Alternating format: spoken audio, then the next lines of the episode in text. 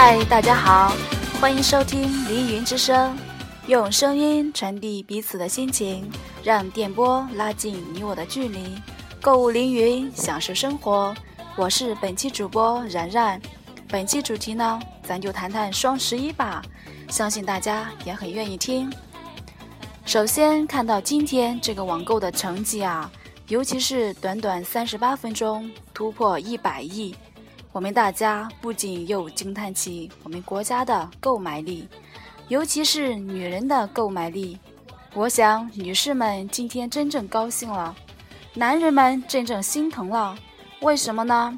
因为女人们买了很多的衣服啊、鞋子啊、装饰品啊，但是男士们不一样啊，因为他们要付钱嘛。男人们肯定很后悔。为什么不早晨起来第一件事就打开老婆的支付宝和网银，连续输入三次错误密码再去上班呢？双十一都说光棍节，听说这天每个地方都有各种笑话，比如说今天星期二大家都上班，其中一美女在公司招亲，她说。今年谁愿陪姐过二零一四幺幺幺幺光棍节，姐就让他明年过父亲节。哎呀，同事们瞬间都蠢蠢欲动。这时，只有一矮男巍然不动。哎，所有的哥们儿都问他：“哥为何如此淡定？”这个矮男呵呵一笑：“从十一月十一到明年父亲节。”间隔仅有七个多月，这爹当的冤啊！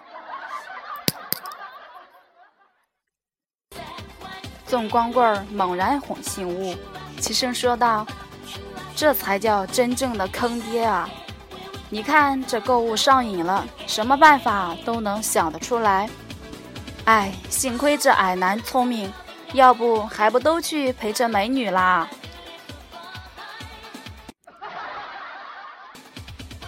说到理性消费啊，还是到实体店去看一下为好。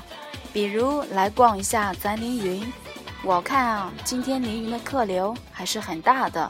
其实这些人都是很理性的，因为这些顾客知道在凌云购物放心啊，最起码可以现场试用，而且价格和网上也差不多，省去那些物流问题啦、质量问题啦。退换货问题啦，等等环节。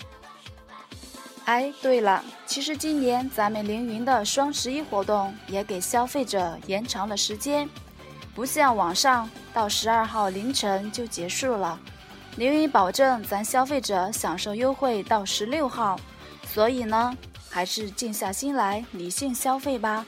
好了，今天的凌云之声就为大家播放到这里，祝大家节日快乐哦！